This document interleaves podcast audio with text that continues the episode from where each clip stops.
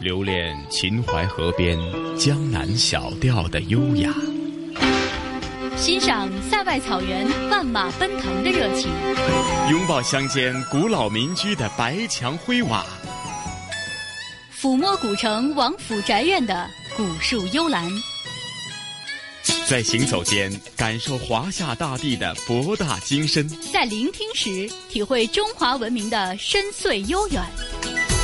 这里是华夏之声台和香港电台普通话台联合制作播出的《魅力中国》。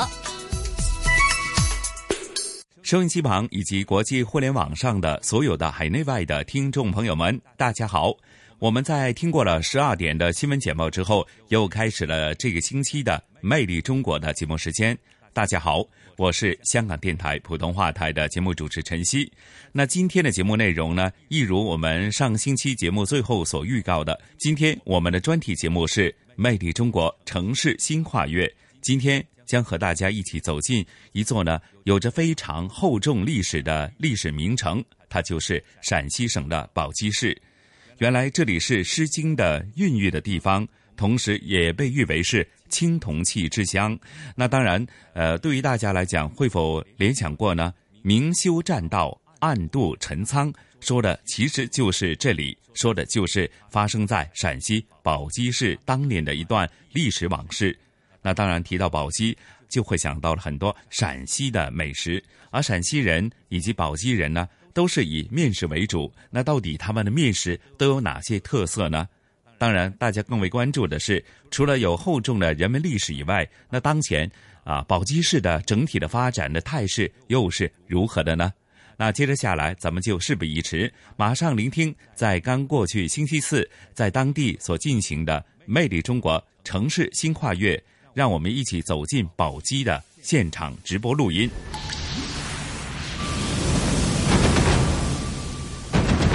聆听城市的声音，见证跨越的力量。魅力中国城市新跨越。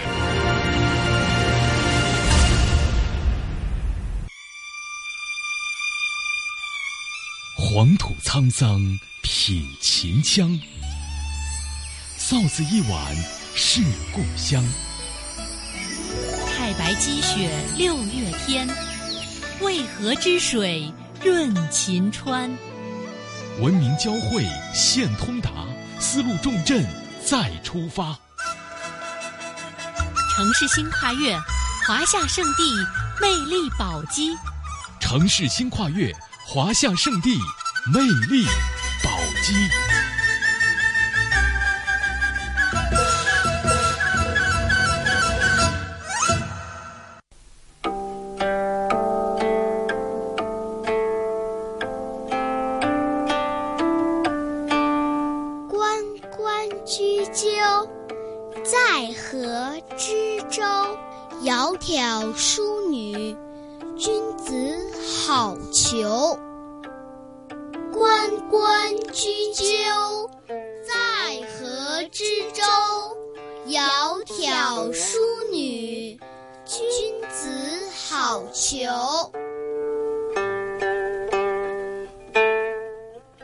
关关雎鸠，在河之洲。窈窕淑女，君子好逑。蒹葭苍苍，白露为霜。所谓伊人，在水一方。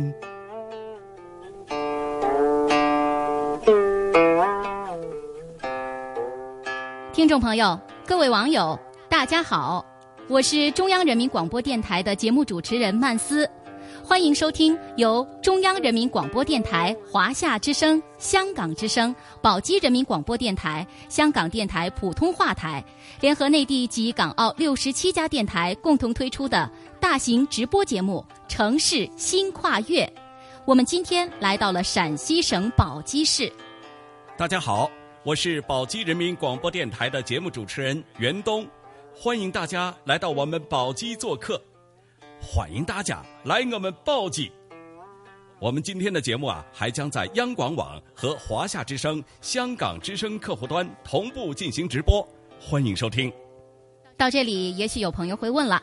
那为什么刚才我和袁东在一开始的时候和大家分享了两首《诗经》的诗句呢？嗯，那在这里呀，我们先要给大家卖个关子哈，在稍后的节目当中，您就会知道了。我们宝鸡啊，可以用物华天宝、人杰地灵来形容。无论是厚重的青铜文化和佛教文化，还是灵秀的太白美景和渭河风貌，或者是丰富多彩的民俗活动和特色美食，您都会有不一样的体验。当然了，这样的体验是需要和大家分享的。没错，在今天的直播间里呢，我们也邀请到了三位嘉宾，他们将和我们一起品文化、听故事、聊美食、谈发展。他们是中共宝鸡市委常委、常务副市长马云，马市长您好，主持人好，听众朋友们好，宝鸡市文物旅游局副局长何长发，何局长您好，主持人好，听众朋友好。中国民俗学会常务理事、宝鸡文理学院教授赵德利，赵教授您好，主持人好，听众朋友好，欢迎三位嘉宾的到来。哎，袁东啊，嗯，你知道吗？当我把要到宝鸡参加城市新跨越直播的消息告诉给我香港电台的同事雨波的时候啊，他比我还要激动呢。哦，是吗？嗯，那接下来我们就赶快来连线他。雨波你好，曼斯好，袁东好，听众朋友大家好。听众朋友们，大家好，我是香港电台普通话台的主持叶雨波。我们香港的很多朋友啊，都对宝鸡的历史文化和风土人情有着非常浓厚的兴趣。嗯，那我有两个问题想替香港的听众朋友们请教一下两位。好的。第一个问题呢是，都说宝鸡是一块风水宝地，那这个宝地都体现在哪些方面呢？嗯嗯。另外一个问题是，能不能帮我们香港听众制定一份声音旅行攻略？好，让我们香港听众来到宝鸡的时候，不会错过每一处风景。好的，绝对没有问题啊。嗯，那么接下来呢，我们就一同去寻宝地、看美景、听宝鸡。黄土沧桑，品秦腔。臊子一碗，是故乡。太白积雪六月天。渭河之水润秦川，文明交汇现通达，丝路重镇再出发。城市新跨越，华夏圣地魅力宝鸡。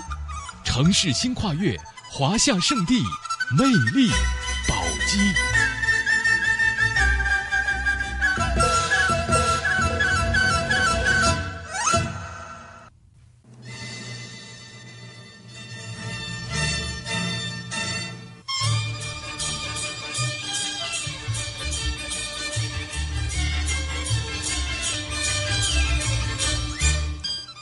心的朋友也许会发现了，我和袁东在节目一开始的时候便说了两句大家耳熟能详的《诗经》名句，嗯，而且还给大家卖了个关子，对吧？对。那现在我们要为大家揭晓答案了，这就是因为宝鸡是我国第一部诗歌总集《诗经》的孕育之地，有很多的篇章都出自宝鸡。是的，没错，在《诗经·大雅·全阿》中啊，就有诗句提到了宝鸡，这两句就是。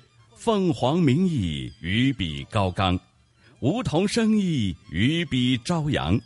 讲述的就是啊，呃，周王在这个少公的陪伴下到全阿的一次游历。哦，那全阿呢，就是今天宝鸡的周公庙所在地了。嗯，而宝鸡的地名和凤凰这样的神鸟是有着千丝万缕的联系的。是吗？嗯，说起这个宝鸡地名的由来啊，还是有请宝鸡市文物旅游局副局长何长发先生来给我们讲一讲吧。何局长您好，请您给听众朋友介绍一下宝鸡的地名由来好吗？好，我们宝鸡啊，古称陈仓，在公元前一千多年，周人从现在陕西的彬县迁徙至西岐，嗯，就是我们现在岐山县和丰县交界的周原。对，这里就是周原了。嗯，在这里啊，经历了周文王、周武王及周成王三代。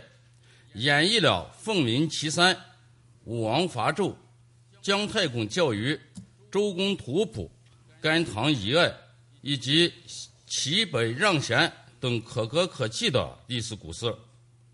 宝鸡市啊，在周朝是周人的封地。只要负责存植粮食，因此啊，古代把它叫为陈仓。对，在汉代，刘邦占据咸阳后，为了统一祖国，派韩信经陈仓出兵四川，在这里演绎了明修栈道、暗度陈仓这一妇孺皆知的历史故事。嗯，到公元七百五十五年，就是唐天宝十四年，大唐盛世发生了历史上知名的安史之乱，在马嵬坡失去了祸国殃民的杨玉环之后，李隆基逼迫退位，由儿子李恒继位，号叫唐肃宗。嗯，有一天呢，唐肃宗经陈仓去世国，也就是今天的汉中四川一带，夜宿陈仓县鸡峰山的脚下，黎明荆棘报效，唐肃宗推窗，直望对面山上鸡峰插云。哦，他以为是祥瑞之兆，即更名陈仓县为宝鸡县。对，历经唐宋元明清五代，一直的延延续到了今天。哦，原来是这样啊！嗯那么听了何局长的介绍啊，顿时感觉咱们宝鸡真是地如其名，的确是一块风水宝地哈。是的，呃，除了诗歌呢，我们宝鸡啊还是名副其实的青铜器之乡呢。位于宝鸡市中华石鼓园的宝鸡青铜器博物院，这可是目前国内最大的以收藏、研究、展示和收集周秦时期青铜文化为主的博物院。里面有国家一级文物一百二十多件呢，哦完整的呈现了西周列鼎制度的深刻内涵。前几天呢，我们直播组专程是到宝鸡青铜博物院进行了采访。那接下来我们就跟随我的同事鹏飞去了解一下。来到宝鸡呢，我们不但能看到千百年前青铜器的铸造工艺，同时了解到的是周秦两大王朝从宝鸡发祥和崛起的所有的过程。这是宝鸡青铜器博物院讲解员史林在向观众讲解宝鸡青铜器的历史。宝鸡青铜器博物院是目前国内最大的以收藏、研究、展示和收集周秦时期青铜文化为主的博物院。收藏的主要文物有一万三千多件，其中青铜器超过七千件。这里的镇院之宝何尊是西周早期贵族铸造的一件青铜酒器，也是中国第一批被禁止出境展览的文物。工艺精美，造型独特庄重。尊的造型有点像咱们现在家中看到的插花的花瓶，它是口部为圆，底部为方。呃中国人说天圆地方，在这个盒尊上也是能够看到的。中部的位置是主题纹饰，这种纹饰呢被人们称为饕餮纹。实际上，这样的纹饰呢放在我们今天再来看，你会发现它非常的肃穆。所以这个盒尊无论是在造型工艺还是它这个铭文价值呢，可以说西周早期青铜器中的佼佼者了。盒尊内底部的铭文记载了周成王营建洛邑、建筑陪都的重要历史事件，极具史料价值，是宝鸡青铜器博物院的镇院之宝。宝鸡青铜器博物院院长陈亮，它是一九六三年在宝鸡县蒋村镇发现的一件国宝级的这个文物。呃，盒尊的内体有一百二十二个字的铭文，这个铭文里面它有这个“载自中国”呃四个字，其中“中国”呃作为一个词组，它是首次在这件这个青铜器里面出现的。专家也好，观众也好，都认为它是这个中院之宝。陈院长告诉我们，每一件青铜器都是一件精美的艺术品。随着青铜器的不断出土，中国青铜器的价值令人叹为观止，堪称国之重器。青铜器的鼎盛时期，给中华民族留下了丰富的文化遗产，是人类文明史上光辉灿烂的一页。宝鸡青铜器博物馆的院长陈亮告诉我们，从汉代以来，宝鸡就不断有价值很高、数量很多的青铜器出土呢。是的，其实啊，除了何尊，石鼓同样也是我们宝鸡人的骄傲。是吗？哎，石鼓上的文字啊，那可是咱们中国最早的石刻诗文，有篆书之祖的说法呢。哎，说到这个文字啊，嗯前两天我在宝鸡的老城区街上走着的时候哈、有些文字我都不认识，是吧挺多的哈，哎感觉压力特别大。啊，后来才知道，人家写的都是甲骨文和金文。别说你不认识啊，很多我也不认识呢。真的吗啊，毕竟啊，认识这个甲骨文和金文的人那可不多，嗯千万别有压力。好的，好的。嗯那么说起宝鸡的文化符号哈，除了刚才我们说过的青铜器，社火表演也是其中之一。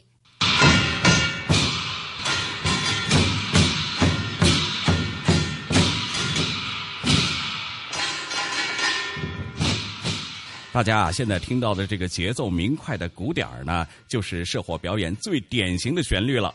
社火呢，集中展现了劳动人民的智慧和才能，涉及到有音乐、舞蹈、曲艺，还有杂技、武术、戏曲、工艺美术等众多的艺术门类。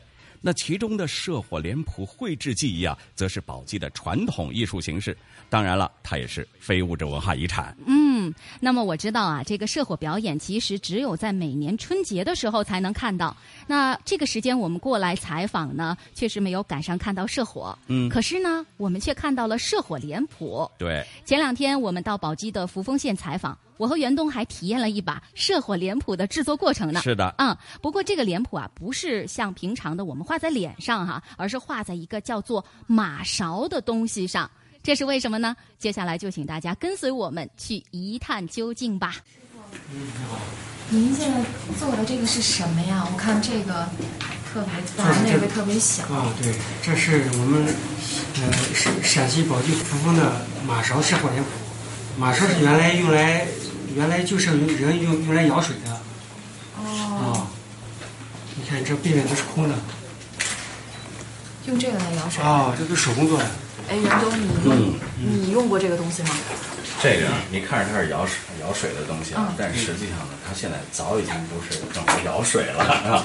我们现在拿它呢，主要做装饰品。装饰品。哎，当然了，它的很重要的作用呢，还可以迎福纳祥、镇邪。知道吗？哦，那这个师傅，这个是什么什么木做的呢？这是咱们关中地区的那个梧桐树。梧桐树。对。哦。是那个树做的。但是现在，其实我觉得这个如果要用它舀水的话，它可能功能性不是那么强，更多的它就是一个装饰性装饰艺术性。哦。对，你像每年正呃初一十五耍的那个社火。嗯。表演完以后，嗯，然后就是回去以后把那个画脸谱都洗掉了。嗯。啊，我们就是把这个画这个事儿，把那个脸谱下来，把那个脸谱移植到这个上。移植到这个上面。哦，其实就是那个是吉祥的寓意，但是因为回去就洗掉了，它保存时间不长，对，所以就做了一个这样的东西，让它一直在那里。对对对。哦。再一个，它这个这个社火脸谱，它就是原来已经有一千五百年的历史了。啊。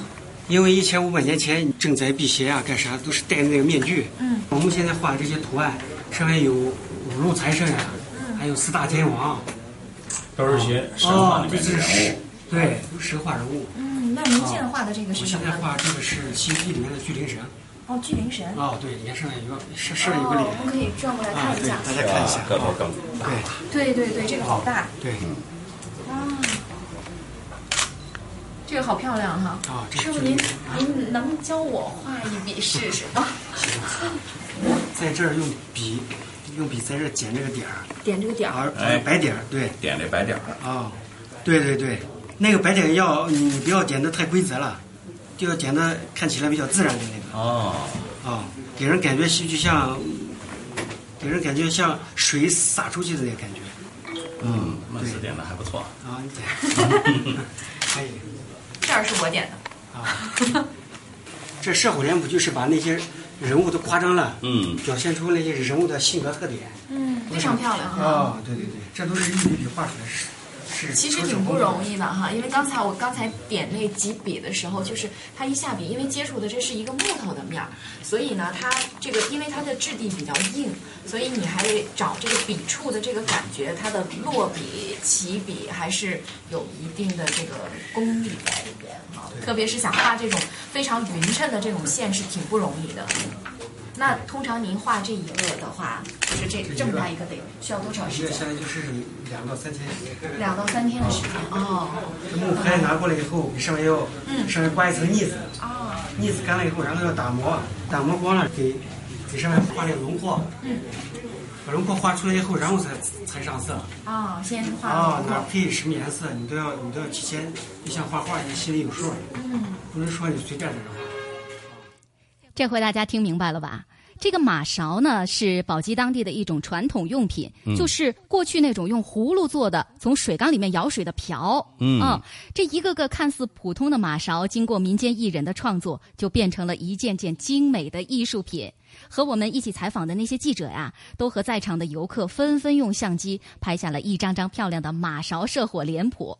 大家可能也从刚才的录音当中啊，听到这个咔咔这个快门声哈、对，非常的多。嗯，其实呢，在这个春节期间啊，进行社火表演的时候，嗯这些脸谱它都是画在这个参演群众的脸上。嗯啊，这脸谱啊，造型奇特，色彩质朴明快，纹饰讲究，谱样多而齐全。而在平时呢，就把这些脸谱画在马勺上。很多人呢，把马勺社火脸谱挂在自家厅堂居室当中，来表达这个祈福纳祥的美好愿望。哎呀，看来咱们宝鸡人真的是很有智慧哈。是哦，那除了刚才咱们介绍的社火脸谱，在宝鸡还有一种美食更是名扬四方，那就是臊子面。朋友们都说，到了宝鸡一定要吃臊子面，就像我们内地的游客到了香港一定要去茶餐厅，到了澳门一定要去尝尝蛋挞一样。那可没错，臊子面呢是咱们西北地区的特色传统面食，尤其是以宝鸡岐山的臊子面最为出名。确实是非常好吃啊！嗯在这几天，我基本上每天都要吃一碗臊子面。哦是吗嗯，对。那臊子面究竟有多好吃呢？接下来我们就一起来听听。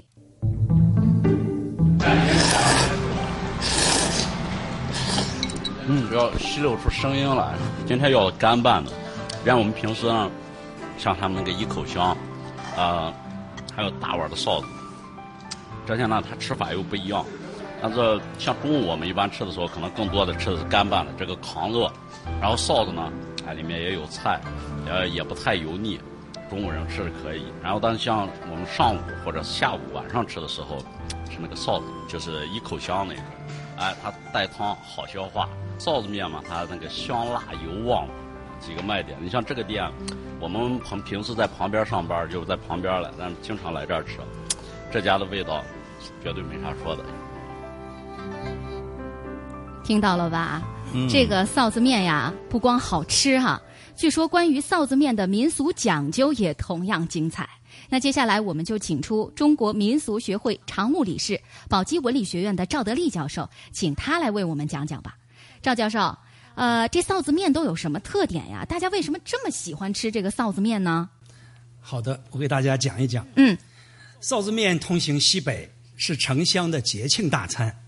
宝鸡臊子面以其丰富的营养、美味和厚重的文化积淀，被公认为农家面食的代表。臊子面很讲究的，臊子面的美味特点可以概括为三句话九个字，那就是酸辣香、铂金光、煎西汪。嗯，这九个字我也会说。嗯，那个酸辣香啊，指的是用醋和辣子炒制的臊子肉及其汤锅里边所有的那种香味。嗯，呃，铂金光呢，这指的面条的制作和吃的口感，薄而筋道光滑。煎西汪呢，指的是臊子汤要烫，嗯，面少汤多油厚，嗯，呃使面条呀浸透着酸辣香的美味。嗯您想一想，这样的面食吃到口里将会有怎样的感觉呢？对，确实是有一天下午呢，我还专门去咱们当地的一个这个面馆儿去啊体验了一下这个制作过程哈。确实这一碗面来之不易。那这个臊子面的确是令人特别垂涎欲滴。就刚才我们听到这九个字啊，嗯形容的已经觉得哎呀有点咽口水的感觉哈。那赵教授，哎这个臊子面是什么时候形成和传承下来的呢？再给我们说说。哎，好的。关于臊子面的传承啊，久远，它的缘起的传说有多种。比方说，有嫂子做的面好吃啊，焦汤面呀、孝子面，还有祭神之后菌余，就是剩余的那个嗯面的嗯这种流传的说法。啊，其中焦汤面的传说被岐山人传为佳话。他是这样说的：嗯，说是周文王啊，在渭河射杀了一条危害百姓的蛟龙，呃，传说这个蛟龙的肉味鲜美，人们吃了呢可以驱恶除邪、健身强体、延年益寿。所以文王呢便命令部下把蛟龙剁成很小的肉块，做成臊子，呃，放在几十口大锅里烹调成蛟肉汤。嗯，呃，在敬天地、敬祖宗之后啊，人们便按照长幼次序先后饮用。这个浇汤面从此就逐渐的传言开来。这种传说也和周文王推行的仁政德治相吻合。直到今天，岐山人在重要的节日吃臊子面之前呀，还要举行一个泼汤仪式，敬天敬祖。啊，原来这个臊子面吃的时候还有这么讲究的呢！是的，是的。啊，那听您这么一说啊，宝鸡岐山臊子面还真的是历史悠久、文化积淀深厚啊！是这样啊。那在纷繁多样的宝鸡啊陕西文化宝库当中，宝鸡文化的独特气质又是什么呢？呃，说到宝鸡的文化气质，在我看来啊，可以概括为崇德尚礼、开放进取、包容。和谐几个特点，嗯，这既是周人、秦人立足宝鸡、拓展天下的根本，也是现代宝鸡作为国家文明城市不断和谐发展的核心要素。呃，现在的宝鸡人祈福土地、祭拜苍天，平日啊爱唱秦腔。嗯，你平你最近在宝鸡，你应该听到很多对宝鸡人在唱秦腔。听到了，听到了。正月里他们耍社火。农闲的时分啊，乡下的庙会不断。那平时还有泥塑、布艺、皮影、剪纸、草编等随处可见，与人们的生活是相生相伴。嗯，所以民众的生活方式呈现出一种我概括之人文生态特性。嗯，也就是人与人之间、人与自然之间啊和谐共生的生态图景。没错，没错。嗯。改革开放以来，宝鸡又一次得到大的开放发展，这是一次古今文化的交融创新，不仅奠定了现代宝鸡的工业基础和经济发展，而且把宝鸡建设成为中国最适宜居住的和最有幸福感的文明城市之一。嗯嗯嗯，非常感谢赵教授给我们详细的介绍哈。嗯，我们常说一句话哈，袁东。对。一方水土养一方人，嗯，那宝鸡的文化气质确实是离不开这里的山和水。对，那接下来我们就换个角度来看宝鸡，登太白山，跨渭水河，在青山绿水间感受另一个不一样的宝鸡。黄土沧桑品秦腔，臊子一碗是故乡。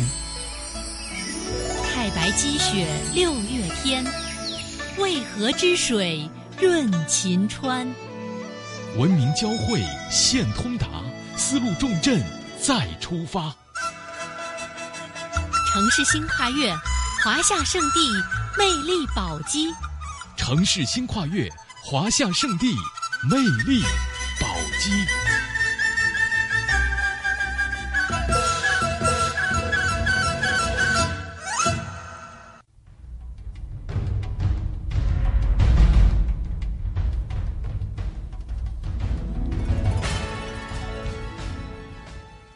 央人民广播电台、华夏之声、香港之声，宝鸡人民广播电台、香港电台普通话台，各位听众、各位网友，大家好，我是中央人民广播电台的节目主持人曼斯，欢迎收听由中央人民广播电台、华夏之声、香港之声、宝鸡人民广播电台、香港电台普通话台联合内地及港澳六十七家电台共同推出的大型直播节目《城市新跨越》。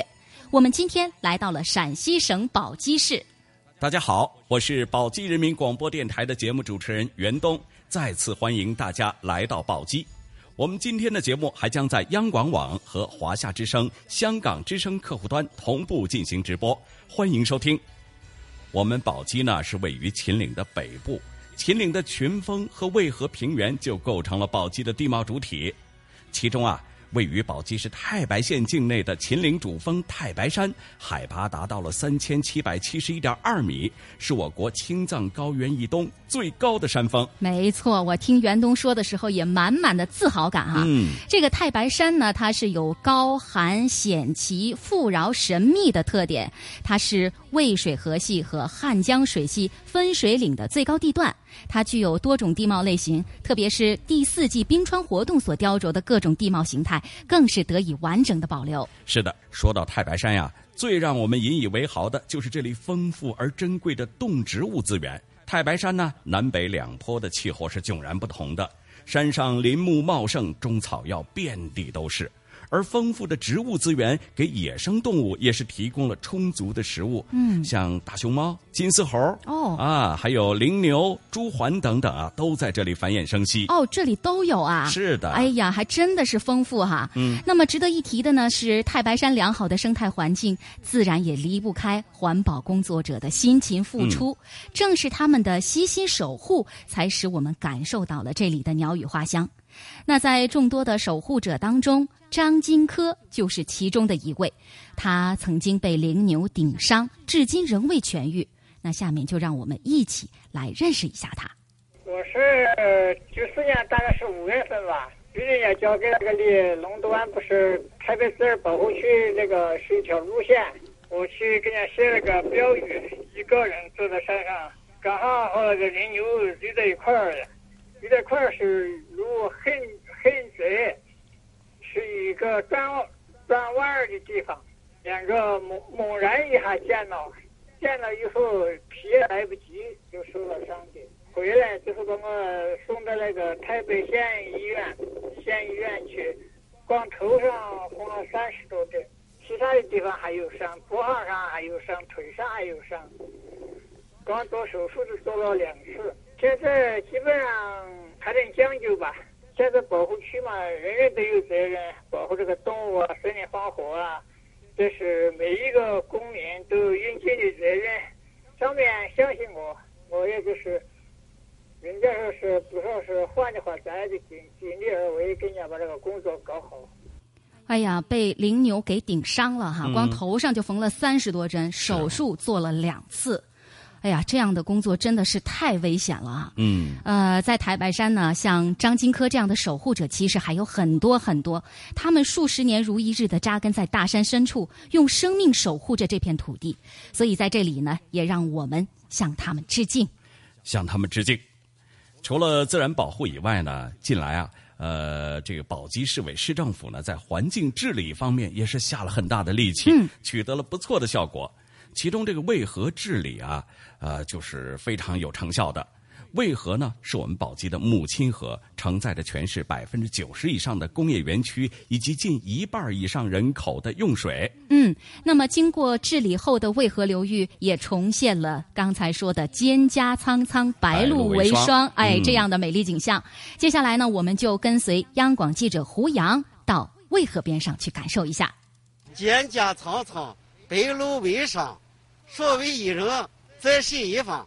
站在治理之后的渭河边上，魏军刚饶有兴致地朗诵起了《诗经》当中的诗句。作为岐山县渭河综合治理领导小组办公室的主任，从小在渭河边上长大的他，对于渭河有着十分深厚的感情。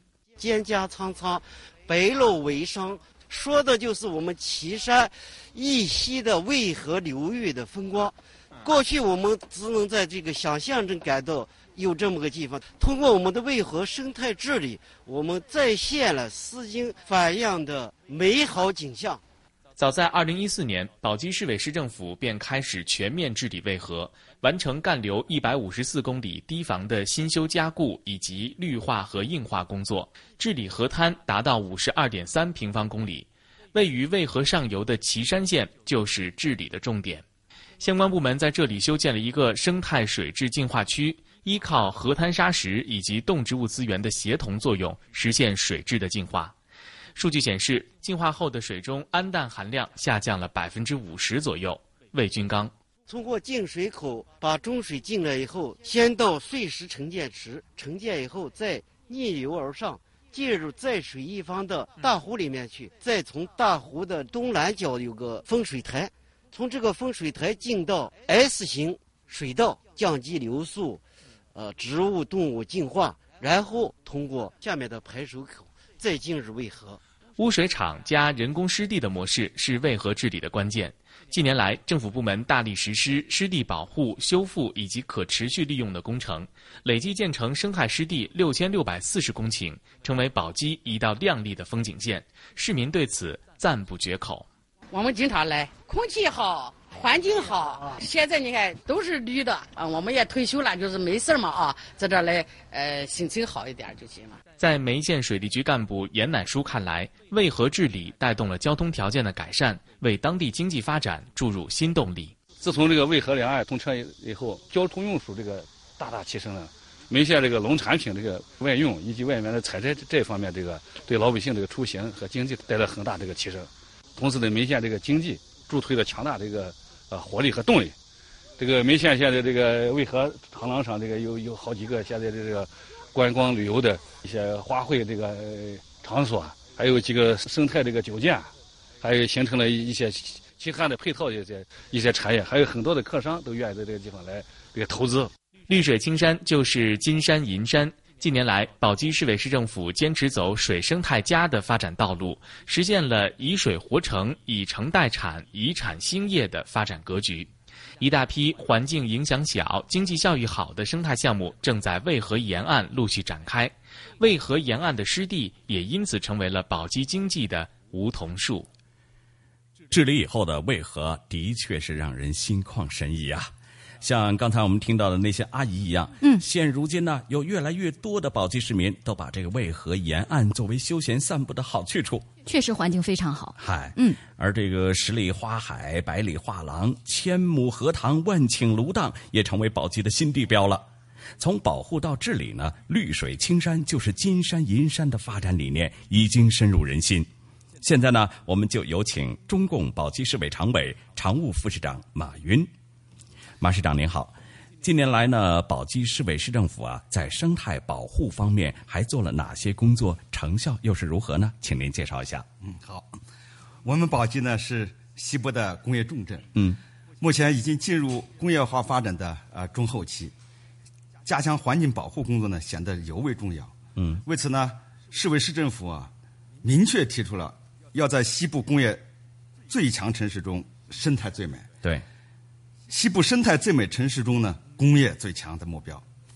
近几年来，我市先后开展了秦岭生态保护、城市绿化、大气治理、农村环境整治、渭河治理等重点工作，取得了良好的成效。那么这些年呢，我们秦岭森林的面积是逐年的增加，嗯，生物多样性得到有效的保护，嗯，那么城市的新增的公共绿地。今年一年就达到了三十万平方米，相当厉害，嗯，真的很厉害。城市人均公园绿地面积达到了十二点三四平方米，嗯。嗯。那么我们还在全市开展了控煤、抑尘、治源、控车、禁燃、植绿等六大的行动，嗯，全市空气质量优良天数呢，综合指数排名均列关中五十的前列，很值得骄傲。嗯，我们在全市的农村还开展了村容村貌整治。生活垃圾处置、生活污水的处理、养殖污染治理、村庄绿化美化等行动，农村的环境面貌也得到了显著的改善。哎，是的，嗯，那么渭河是我们的母亲河呢？嗯，我们在渭河的治理上下了很大的功夫。那么重点是开展防洪、治污和生态修复三大重点工程。嗯，啊，那么到二零一六年年底，我们就实现了渭河断面的全面截污，实施了。渭河干干流和支流的生态湿地恢复修复，嗯，那么现在渭河出境的水质已经稳定的达到了三类的标准，哦，嗯，同时呢，我们还要将旅游这个渭河的治理呢，同旅游有机结合起来，呃，相继建成了十里花海、百里画廊、千亩荷塘、万顷芦荡、城市中央千湖湿地公园等一批生态治理示范点，所以渭河两岸呢，已经形成了。鸟语花香啊，绿树绿树成荫的这样一个绿色的绿色长廊，真美哈！我也建议你们去看一看。嗯啊，我市呢也先后荣获了国家环保模范城市、中国的人居环境奖、全国文明城市等许许多这个荣辱的称号吧。啊，并且在二零一六年一月呢，我们创建成了全国首首批的国家生态园林城市。是啊，生态园林城市，这可不容易。是。呃，就像刚才马市长所说的那样，绿色发展理念给宝鸡经济社会的跨越式发展提供了一个新的思路。这个思路呢，不仅体现在环境保护的领域，在生态农业建设方面同样也是成果丰硕。以宝鸡田家寨猕猴桃标准化示范基地为代表的一大批现代生态农业发展基地相继落成。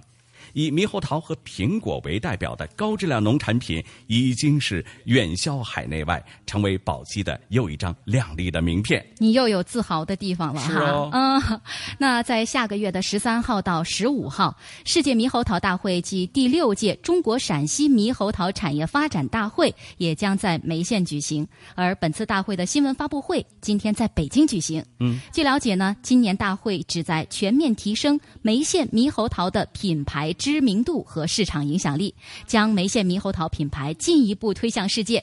那在前几天我们的采访当中了解到啊，一大批有知识、懂技术的现代职业农民已经成为了农业生态当中的中坚力量。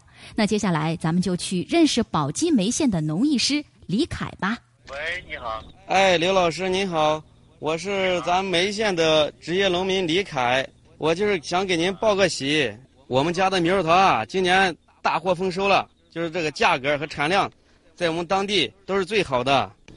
哎呀，好消息，好消息！呃，你这个质量好，价格肯定很好吧？打电话的这位叫做李凯，他是宝鸡眉县的职业农民，而电话另一头的专家则是西北农林科技大学的刘占德老师。李凯告诉我们，像这样的通话，基本上每个月都会有一次。通常他会将猕猴桃的生长情况及时的和刘老师进行沟通，而像他这样的果农在宝鸡还有很多，这也是宝鸡发展现代生态农业的重要举措。西北农林科技大学园艺学院教授姚春潮：虽然我们研究方面有不同的方向，但是果农问你没有方向，认为你专家任何都懂。目前就是我们这个试验站，现在就是说，包括我们经常待到这儿的，啊，包括。给我们技术资深的学校的专家一共有二十余名，我们就是与地下的就是进行直接的接触、进行的联系。我们是深入生产第一线，整个算下来的话，就是光培养果农这一块，一年就是一万多人次。作为科技兴农的主力军，西北农林科技大学早在二零零五年便开始建立猕猴桃试验站，这里既是猕猴桃品种的孵化器，也是科技兴农的大讲堂，更是现代职业农民的培训站。在科技兴农的带动之下，二零一六年眉县人均猕猴桃收入达到了一万七千三百五十元，产业富民的效果明显。宝鸡市科技局总工程师魏永贵：政府主要就是搭建平台，这个营造环境。零八年的时候，我们和西农大还有杨凌示范区签订了合作协议，就是两地三方建立了是一个利益共同体，政府资源包括这个院校的资源。包括这个，呃，农民的利益，就是三家利益都在里面，这样它生命力就很强。把这个院校的一些科研成果呢，转化到这个现实生产力，啊，为农民解决这个技术方面的问题。在眉县农广校的培训之下，像李凯这样的职业农民已经达到了五百多人。近年来，越来越多的外出务工的青年人选择回到家乡，扎根于现代农业当中，借助科技的力量，完成从农民到农艺师的华丽转身。我觉得这个也非常好，就跟那个习近平主席说的那个“新型职业农民”的定义就是有文化、懂技术、善经营、会管理。只要我们这一代农民好好干，好好就是学习，我相信我们职业农民的明天会很美好的。可以说啊。科技给生态农业的发展插上了一个腾飞的翅膀，在农业专家的指导下，农民朋友也从中体验到了科技兴农的获得感。期待未来呢，港澳听众都能够品尝到越来越多品质优良的新鲜农产品，也期待宝鸡的品牌农产品啊，能够被端上更多的国家和地区的百姓餐桌。我也期待着。嗯，随着“一带一路”倡议得到了越来越多国家和地区的积极响应，“一带一路”为宝鸡的发展也是注入了新的动力。那接下来，咱们就去共同感受老秦腔与新思路碰撞出的时代交响。城市新跨越，华夏圣地魅力宝鸡正在直播。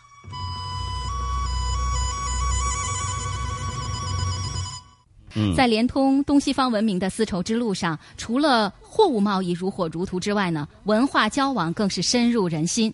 大家所熟知的佛教文化，其实就是从丝绸之路传入中国的。那位于宝鸡的法门寺，因供奉有佛骨舍利，被看作是佛家圣地当中的圣地。那法门寺也因此成为了继兵马俑之后的陕西第二个文化符号。那接下来我们就去了解一下法门寺的所有故事的起源，都是跟舍利和塔有关系的。八一年的八月二十四日，塔在西南方向，左边一半塔就给塌了。八七年重建，右边塔一拆除之后，在塔底下发现了一座唐代地宫，地宫中就出土了四枚舍利和两千四百多件唐皇的供佛珍宝。这是法门寺讲解员马昭的一段讲解。考古学家惊奇地发现，佛教创始人释迦牟尼的真身舍利便在这个地宫中。公元前四八六年，八十岁的释迦牟尼在印度北部的树林中涅槃，弟子们哭泣着将他的遗体焚化。焚化的遗体结晶体以及没有焚化的遗骨被称作舍利，由他的亲属和弟子们作为圣物收藏起来。法门寺讲解员马昭，阿勇闯到法门寺的舍利只有一枚，然而八七年的塔底下却发现了四枚舍利，四枚舍利中有三枚它不是佛舍利，而是唐朝皇帝。帕舍地宫中会被盗做的三个仿品，叫做银骨舍利，也是佛家圣物。佛骨舍利长四十点零三毫米，是当今世界独一无二、佛教界至高无上的圣物。法门寺也随着真身舍利的出土而成为佛教的圣地。二零零九年五月九号，真身舍利从唐朝地宫中请到了何时舍利塔中供奉。佛骨舍利在二零零四年的时候曾经到香港进行过展示，现场可谓万人空巷。法门寺监院贤空法师回忆说：“但是实验实践那瞻仰舍利的那场景也是非常的壮观，因为去的人非常多，非常虔诚，那种祥和的氛围是佛的文化的力量。佛教里面它有一个重要的思想，报国家恩，有国才有家。只有大的国家安全了，我们的小家才能安全。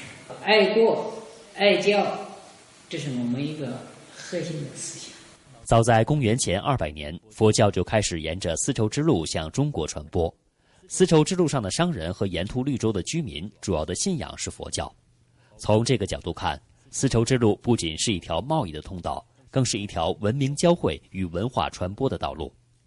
现如今，随着“一带一路”倡议得到越来越多国家和地区的积极响应，相信佛教文化在促进文化交融、民心相通方面将会发挥新的作用。可以说呀，无论是来自海上丝绸之路的贝壳货币，还是从西方传入我国的佛教，这都是东西方文明交汇的象征。黄土沧桑，品秦腔；臊子一碗，是故乡。太白积雪六月天，渭河之水润秦川。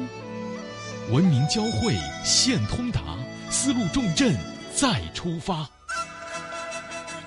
城市新跨越，华夏圣地魅力宝鸡。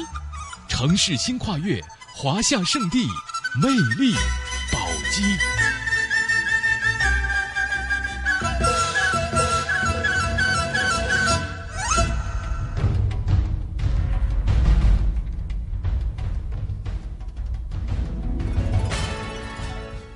中央人民广播电台华夏之声、香港之声，宝鸡人民广播电台、香港电台普通话台，听众朋友、各位网友，我是中央人民广播电台的节目主持人曼斯。转眼间，二零一七年城市新跨越，华夏圣地魅力宝鸡的直播到这里就要和您说再见了。我是宝鸡人民广播电台的主持人袁东，我们用一个小时的时间向您展示的宝鸡声音旅行攻略即将翻到最后一页了。显然，一个小时的时间啊，不足以把宝鸡的方方面面介绍全。也欢迎更多的朋友有空来我们宝鸡，登上太白山，走进法门寺，看看青铜器，尝尝臊子面，亲自感受宝鸡的魅力。是的，虽然我们这次在宝鸡的时间很短，但是对于我这一个第一次来宝鸡的人来说，嗯宝鸡厚重的文化、悠久的历史以及丰富的自然资源，确实是令我令我印象非常的深刻。嗯那记得我们今天啊，在节目的一开始便和大家分享了《诗经》当中的诗句，对吧？嗯那么最后呢，也让我和袁东用诗歌和您说再见吧。昔我往矣，杨柳依依；今我来思，雨雪霏霏。周秦故里，文明发祥。岁月静好，来日方长。悠悠鹿鸣，食野之苹。我有嘉宾，鼓瑟吹笙。跨越发展，丝路未央，锲而不舍，续写华章。这里是华夏之声台和香港电台普通话台联合制作播出的《魅力中国》。是的，这里是由中央人民广播电台、华夏之声、香港之声和香港电台普通话台联合为大家制作的《魅力中国》的节目时间。刚刚送出的是咱们二零一七年的专题系列节目《城市新跨越》专题系列，和大家一起走进了陕西省的宝鸡市。相信大家在听过了这个专题节目以后呢，对宝鸡市甚至是整个陕西省呢，有更深入的一个了解，以及它厚重的人文历史。好了，咱们今天的节目就暂告一个段落。那晨曦和大家约定了，下星期同样的《魅力中国》的节目时间，不见不散。